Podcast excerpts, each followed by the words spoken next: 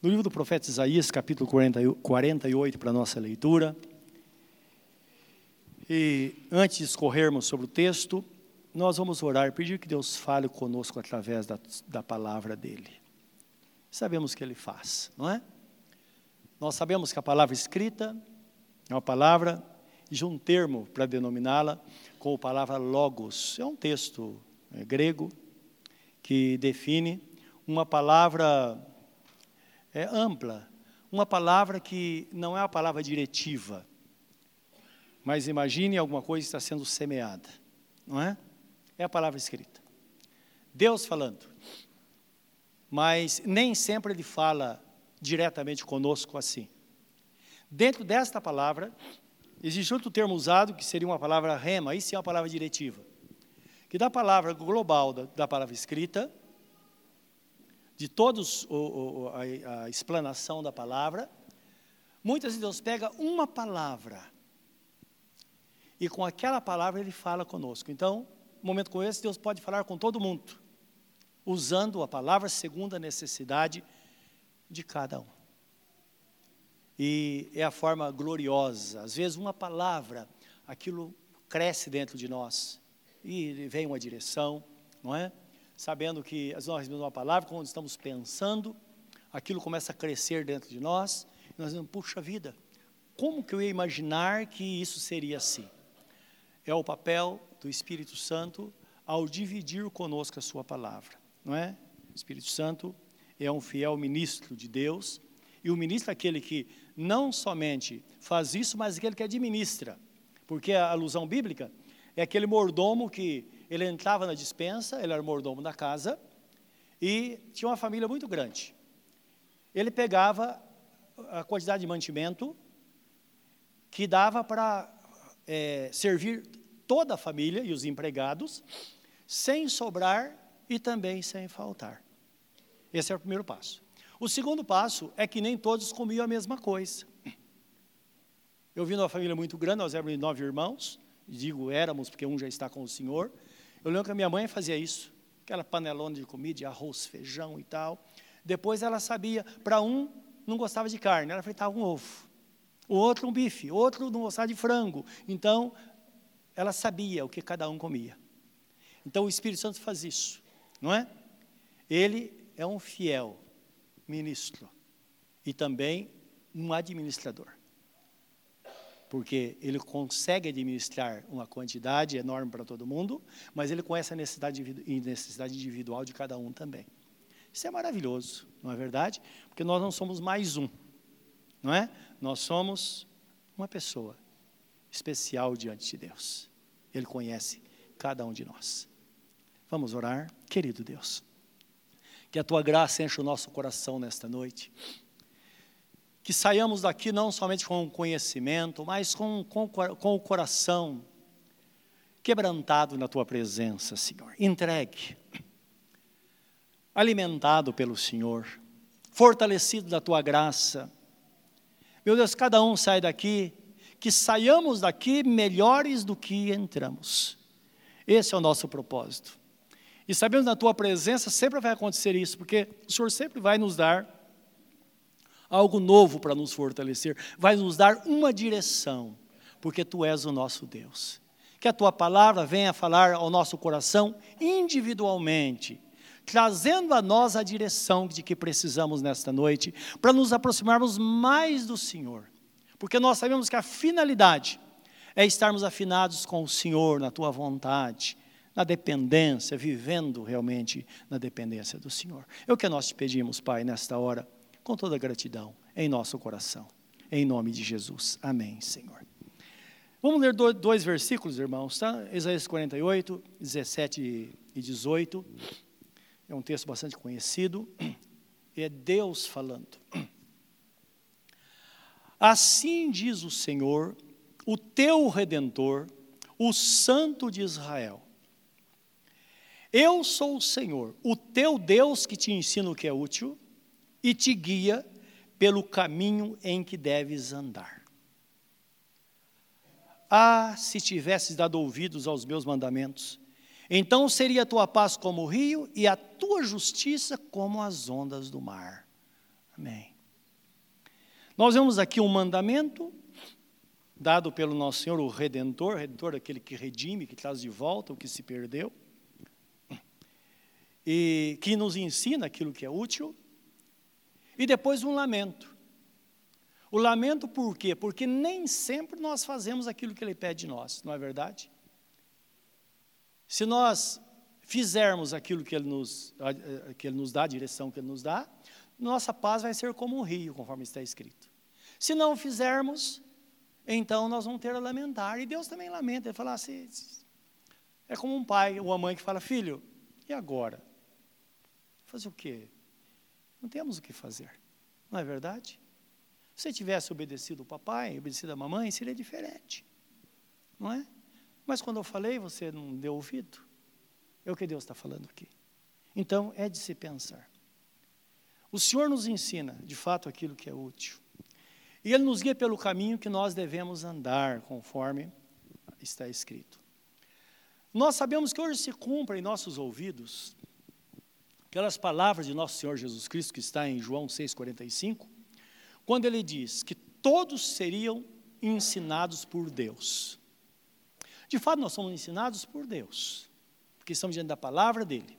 E se cumpre em nossos dias. Não é quando estamos, damos ouvidos às coisas, nós vamos ter uma boa direção. Estar ao lado de Jesus, meus irmãos, é essencial para aprender. Existe um texto bastante conhecido, está em Mateus capítulo 11, versículo 28. Jesus está ensinando, imagine ele ensinando para um grande número de pessoas. Diz, de repente, ele suspirou. Ele respirou fundo, né? E disse, graças te dou, Senhor dos céus e da terra, que ocultaste esta palavra aos sábios e entendidos e as revelaste aos pequeninos. Sim, porque essa foi a tua vontade. Ele falando com o Pai. Aí no versículo 28, isso versículo 25, versículo 28, ele fala assim: Vinde a mim, todos vós que estáis cansados e oprimidos, ou sobrecarregados, e eu vos aliviarei. Tomai sobre vós o meu jugo e aprendei de mim, porque sou manso e humilde de coração, e encontrareis descanso para as vossas almas, porque o meu fardo é leve e o meu jugo é suave. Então, estar, quando ele fala, tomai sobre vós o meu jugo, ele está dizendo, fique lado a lado comigo. Porque jugo, os irmãos sabem aqueles instrumentos que coloca, se colocava, pescoço de dois bois, para ele puxar um carro. Então, seria impossível que um fizesse mais força do que o outro. Os dois com a mesma força, lado a lado. Claro, existem princípios estabelecidos por Deus, que no Velho Testamento, no livro da lei, dizia assim: não porás é, animais de duas espécies na mesma relha. Isto é, não se pode colocar um boi e um cavalo puxando um carro que não vai dar certo. Porque o boi vai colocar toda a força, o cavalo já é malandro, não é? Então não vai dar certo. Então é interessante, coisa simples que era dada ao povo de Israel, que tinha aí uma conotação espiritual, não é? Porque era figura das coisas futuras. Isso é, tudo estava apontado para a pessoa de nosso Senhor Jesus Cristo, que no final ele ia fazer esse convite. Olha, eu sou o boi, o boi de carga. Quer dividir o seu peso? Fique lado a lado comigo que vai dar certo. Porque comprovadamente, nós sabemos que nenhum homem, nenhum ser humano consegue levar a vida sozinho como uma ilha não é? Nós precisamos dividir as nossas cargas, precisamos falar. É muito interessante isso, né? Porque geralmente as pessoas que se unem, sempre uma fala e outra ouve, não é assim? Um é extrovertido, o outro é introvertido. É verdade ou não é? Deus fez assim, exatamente para que as cargas fossem divididas. Quando diz respeito ao peso da vida, as coisas espirituais, a pressão deste mundo, então Jesus disse: agora fica ao meu lado, porque ao meu lado você vai ter uma vida mais leve, porque o meu fardo é leve e o meu jugo é suave. O texto fala que ele nos ensina aquilo que é útil, coisas úteis. A Bíblia Sagrada é interessante que tudo termina em coisas espirituais, a nossa relação com Deus, mas a nossa vida é permeada de princípios morais e éticos, que tão, são situações que vão reger a nossa vida em todas as áreas para vivermos melhor. Se nós pegarmos o livro de provérbios nós, provérbios, nós vamos descobrir que todo livro, ou quase todos, os 31 capítulos de Provérbios, são princípios morais e éticos que foram ensinados para que, a gente possa ter uma vida melhor como pessoa, no nosso relacionamento e, e tudo aquilo que nós fizermos. Inclusive, é, é, entendendo que tudo isso nos leva a uma vida melhor na nossa relação com Deus. Vamos pensar aqui, um princípio citado da Bíblia Sagrada, que todo mundo, nós precisamos nos dar bem com os vizinhos. Imagine você morando num lugar e nenhum vizinho gostar de você.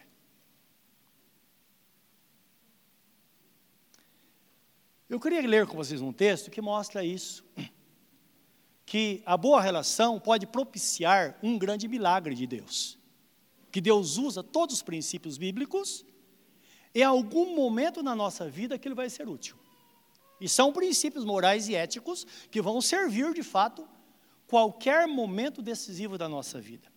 Tem um texto no segundo livro de Reis, capítulo 4, de 1 a 7. Se você quer dar uma olhadinha, porque é bom a gente ler, né? Pra, são coisas fantásticas que nós vemos na Bíblia, que são aplicáveis esses princípios. Aqui fala de uma família temente a Deus. Uma mulher que perdeu o marido. Então diz assim: e uma mulher das mulheres dos filhos dos profetas clamou a Eliseu, dizendo: então Eliseu era o profeta da época. Meu marido, teu servo, morreu, e tu sabes que o teu servo temia ao Senhor. E veio o credor a levar-me os meus dois filhos para serem servos. Eliseu lhe disse: Que te hei eu de fazer? Declara-me, o que é que tens em casa? E ela disse: Tua serva não tem nada em casa senão uma botija de azeite. Então disse ele: Vai, Pede para ti vasos ou vasilhas emprestadas a todos os teus vizinhos. Vazia, vasilhas vazias e não poucas, ou vasos, não é? Então entra e fecha a porta sobre ti e sobre teu filho, teus filhos, e deita o azeite em todos aqueles vasos e põe a parte que estiver cheio. Partiu, pois, ele e fechou a porta sobre si e sobre seus filhos, e lhes disse: é, e, e, e, Elias, Elias, me perdoe. Então partiu, pois ele fechou a porta sobre si e sobre seus filhos, e eles lhe traziam os vasos, e ela os enchia. E sucedeu que, cheios que foram os vasos, disse a seu filho: Traze-me ainda um vaso. Porém ele disse: Não há mais vaso nenhum. Então o azeite parou. Então veio ela e o fez saber ao homem de Deus, e disse: e, e, e disse ele: Vai, vende o azeite, paga a tua dívida, e tu e teus filhos vivei do resto. Amém? Um milagre, não é? Que de repente foi derramando azeite e não parava mais. Mas qual o princípio principal aqui? Um princípio ético. Imagine se essa mulher, ela dissesse, Senhor, eu não tenho problema com meu vizinho da direita, da esquerda, da frente, de trás. Ele arruma vasilha onde?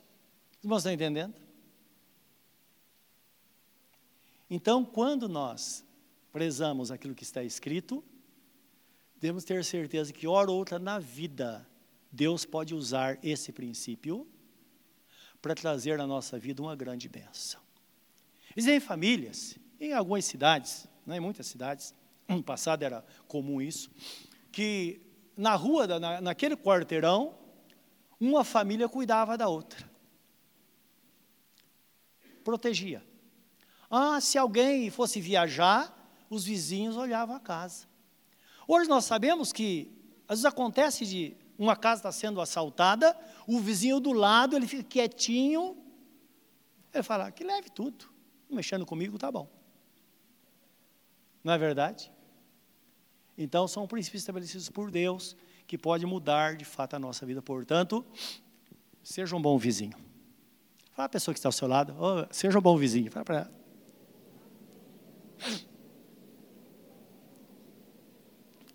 Aí a pessoa diz, é que você não conhece meu vizinho. Né? Tá bom. Se é um vizinho, tudo bem, mas quando fala dois, três, quatro aí, não é verdade? Vamos estar atentos a isso. Então a Bíblia Sagrada fala que nós temos condição de ver bem com Deus e com os homens. né? Basta a gente buscar essa paz. Nós sabemos que quando nós promovemos a paz dentro da nossa casa, é, a maldição ela é trocada pela bênção. Então vamos pensar na situação das famílias hoje. Quanta coisa acontece, não é?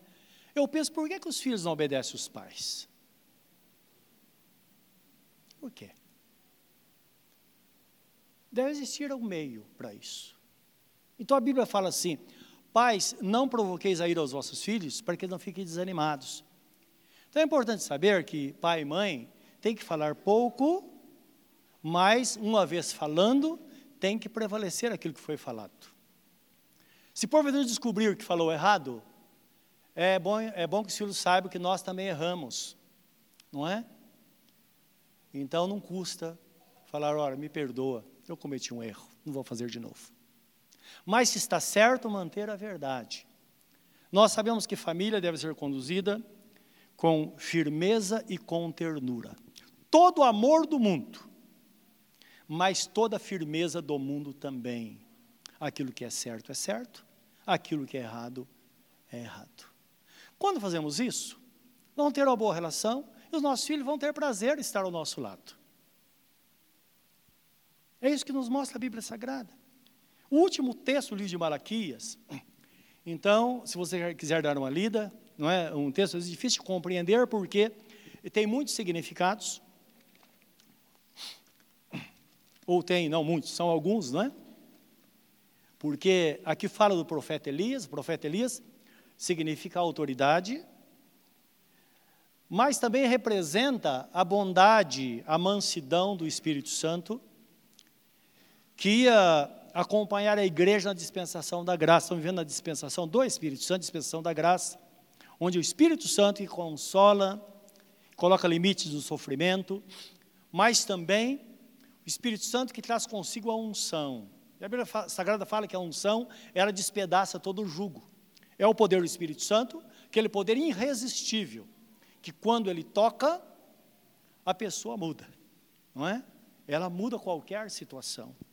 É o poder do Espírito. E o texto fala assim, é, nessa passagem, o último texto, é engraçado, o último texto do Velho Testamento, nessa transição para a dispensação da graça, que viria 400 anos depois.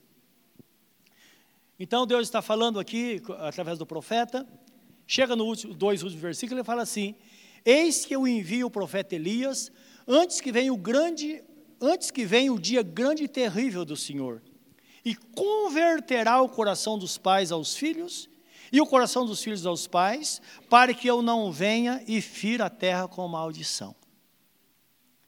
Então, se a gente, se a gente mudar, ao invés de, de focar na maldição, mas da bênção, nós vamos entender que a paz dentro de casa, quando nós promovemos esta paz, a maldição é trocada pela bênção. É isso que mostra o texto a presença do Espírito Santo na nossa vida, numa família, façam que a gente possa promover essa paz. E uma vez promovendo a paz, nós vamos ter bênção em casa. O resultado será paz, de fato, não é? Então, aquela palavra que Jesus Cristo disse, que os pais estariam contra os filhos, os filhos contra os pais, a nora contra a sogra, que os inimigos do homem seriam da sua própria casa, essa situação não precisa ser cumprida na nossa vida, se nós praticarmos a palavra de forma correta.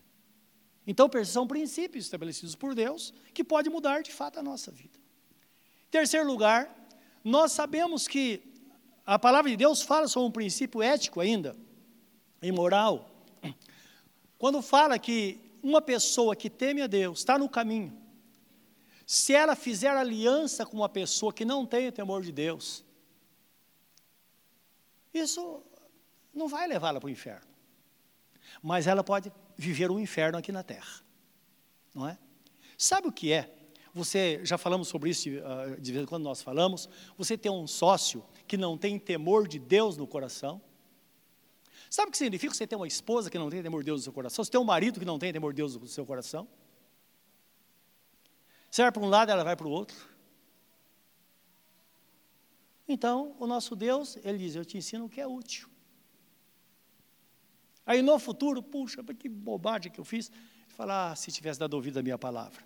Então, os princípios éticos e morais, nós precisamos ver antes e não depois.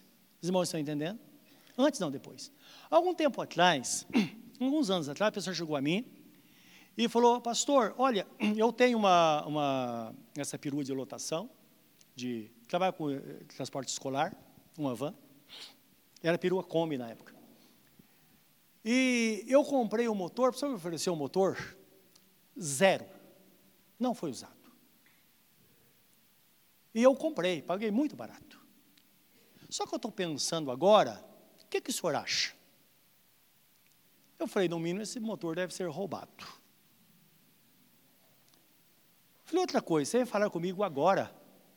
Devia ter falado antes. Ah, o negócio já está feito. A não ser que você vá lá e devolva agora esse motor. Não, mas não posso fazer isso. Eu disse, então, vamos pensar no futuro. Não precisa nem ser profeta para saber. Daqui um ano, mais ou menos, alguém vai bater na sua porta, geralmente um policial, e vai falar, olha, esse carro está com o motor roubado. Nós vamos tirar o motor, vamos levar. E para você não ir preso, você vai ter que pagar alguma coisa. Não, imagine, eu conheço o cara, conheço todo mundo. Irmãos, um ano depois,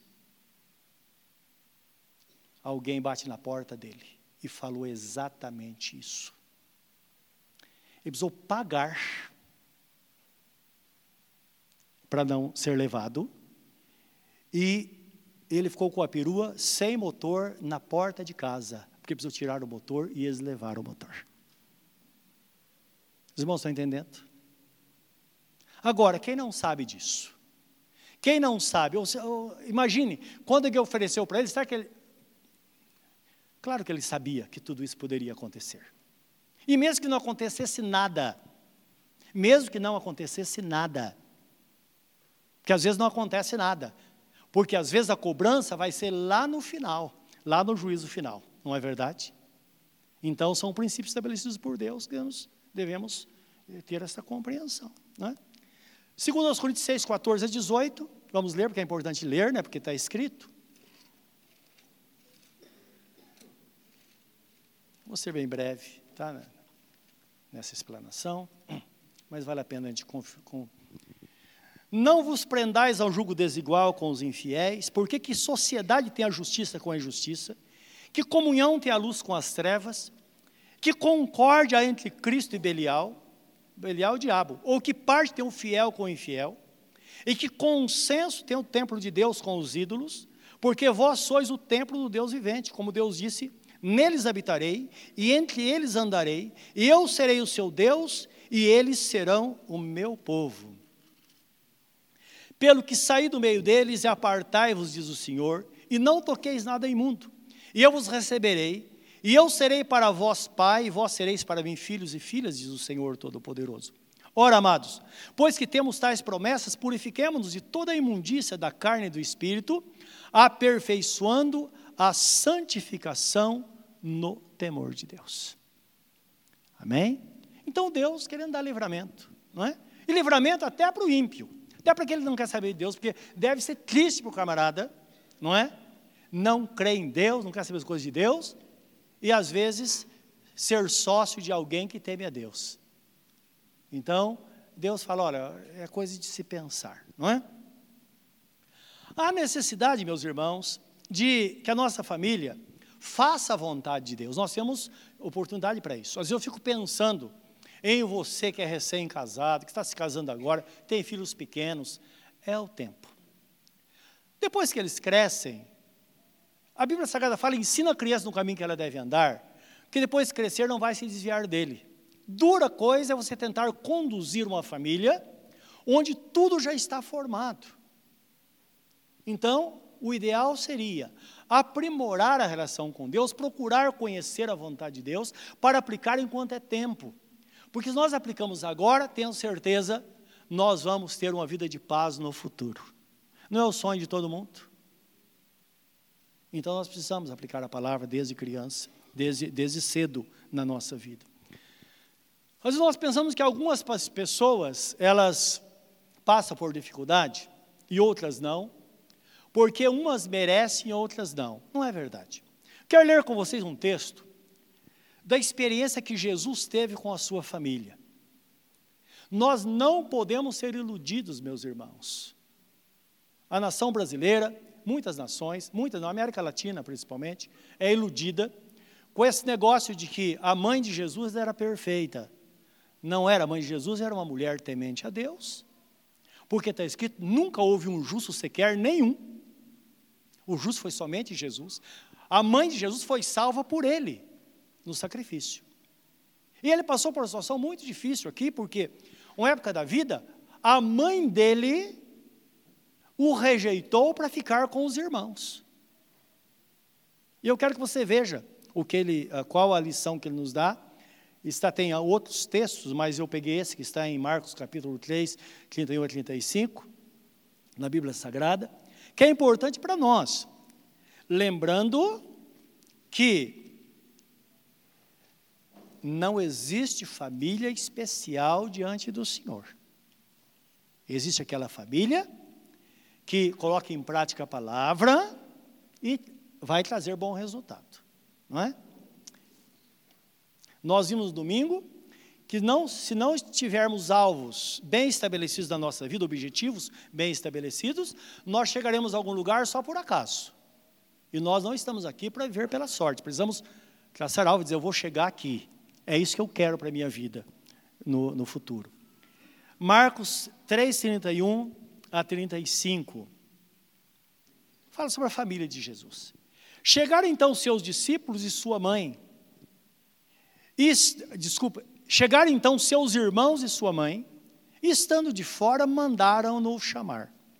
E a multidão estava sentada ao redor dele, e disseram-lhe: Eis que tua mãe e teus irmãos te procuram, estão lá fora. E ele lhes respondeu, dizendo: Quem é minha mãe e meus irmãos?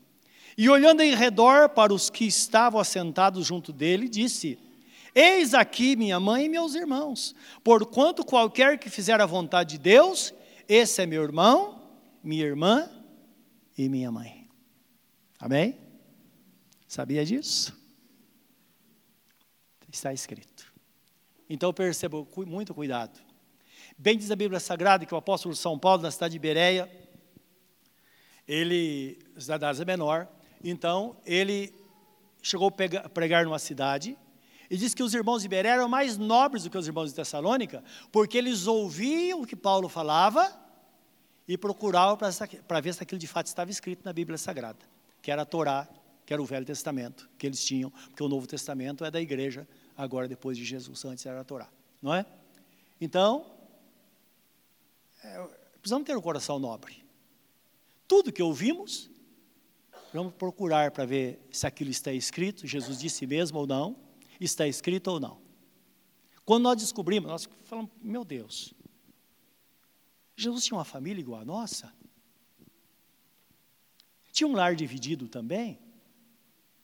É interessante que a sua mãe foi salva por ele e seus irmãos foram salvos por ele. Tanto é que nós temos dois livros que foram escritos pelos irmãos, o livro de Judas e também o livro de Tiago, o irmão de Jesus, que depois disso eles se converteram ao Senhor Jesus.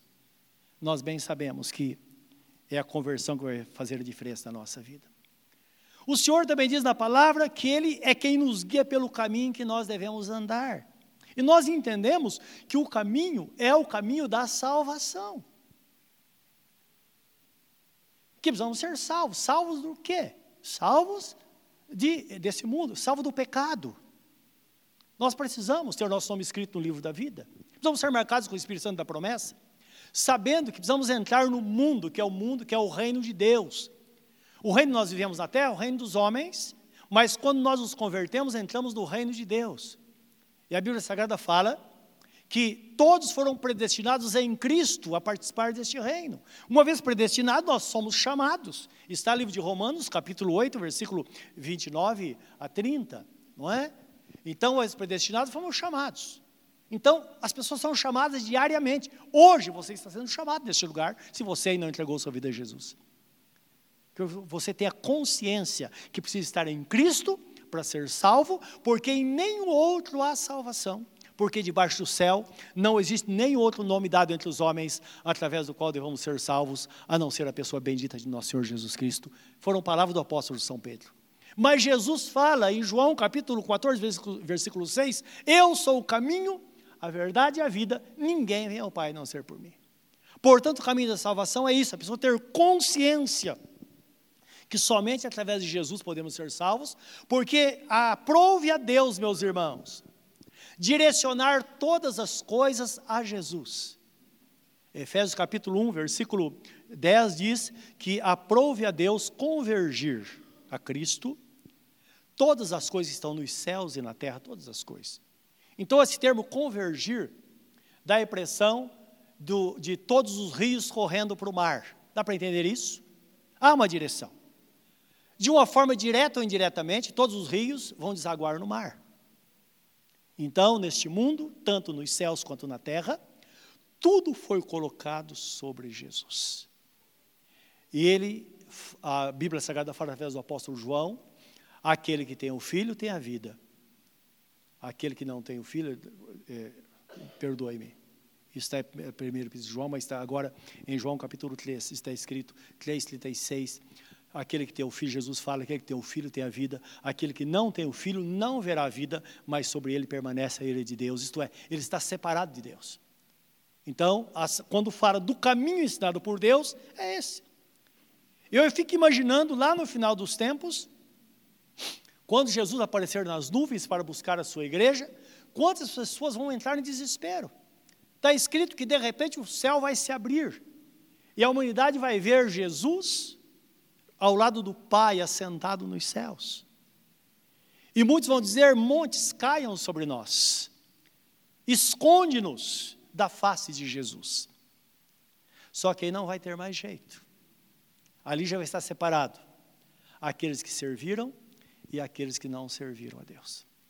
Aqueles que não serviram, Deus vai dizer: olha, agora não tem mais jeito. Ide malditos para o fogo eterno que está preparado para o diabo e seus anjos. Mas aqueles que vieram à sua direita, aqueles que receberam Jesus como seu único e suficiente Salvador, ele vai dizer: Vinde benditos de meu Pai, possuí por herança a coroa da vida que vos está preparada desde a fundação do mundo. Entra para o gozo do vosso Senhor. E todos aqueles milhões de milhões, como está no Apocalipse, nós entraremos para a eternidade para vivermos para sempre na presença dEle. Princípios deixados na Bíblia Sagrada que vão nos conduzir à eternidade na presença de Deus Princípios que vão nos, vão, vão nos livrar de tropeço. Você sabe que às vezes um tropeço comum acaba com a vida de uma pessoa.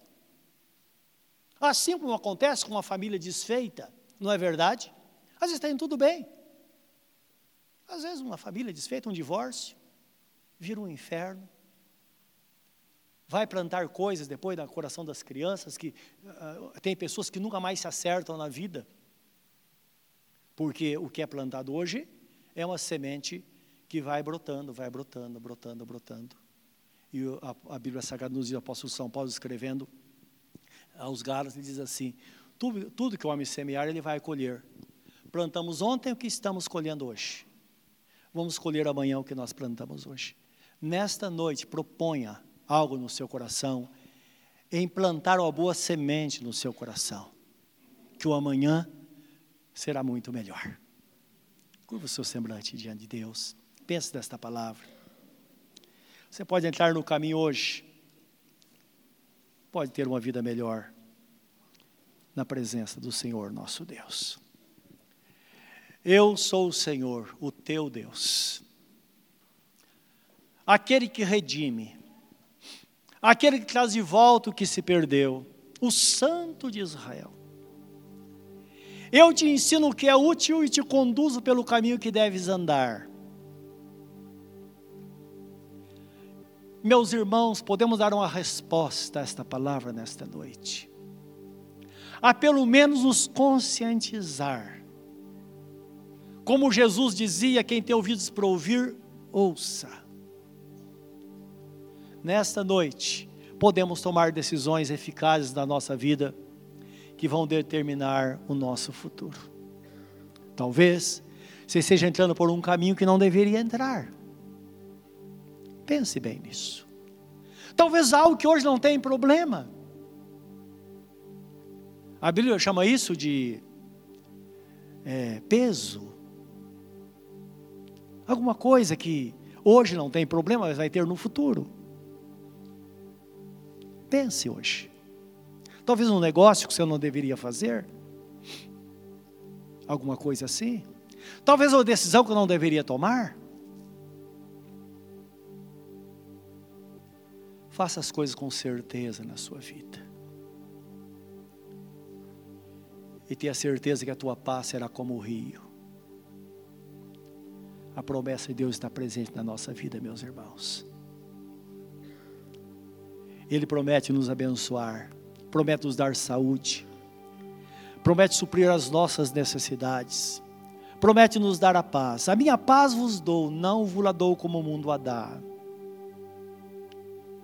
Para as pessoas preocupadas com amanhã, ele diz: Não vos preocupeis com o dia de amanhã. Busquem em primeiro lugar o meu reino e a justiça, e as coisas, as demais coisas vão serão acrescentadas. Descansa no Senhor, Ele cuidará de você. Querido Deus, estamos na tua presença nesta noite, colocamos, colocamos a nossa vida na presença do Senhor. Peço que nos ajude nesta jornada na tua presença, para que andemos nas tuas pisadas. Tu és o nosso Pai amoroso, o Pai que conhece a nossa vida, conhece até a tendência do nosso coração, mas tu tens caminhos planos para nós. Eu peço que abençoe, que dê sabedoria, que dê graça a cada um nesta noite, cada um na sua situação, dentro da sua circunstância, receba a força necessária para tomar decisões, para seguir em frente na tua presença, Senhor. Nesta noite, aquele coração que diz: Senhor, eu quero te servir. Entra neste coração, Senhor, faz morada. Transforma esta vida, faz dela uma nova criatura. Livra, Senhor, de todos os tropeços e dá a tua paz que esta paz permeie as nossas vidas todos os dias em que vivermos sobre a terra. Deus, nesta hora nós vamos orar uns pelos outros. Que a tua graça, ó Deus, venha de forma poderosa sobre cada um, trazendo profundas libertações. No nome de nosso Senhor e Salvador Jesus Cristo. Amém, Senhor.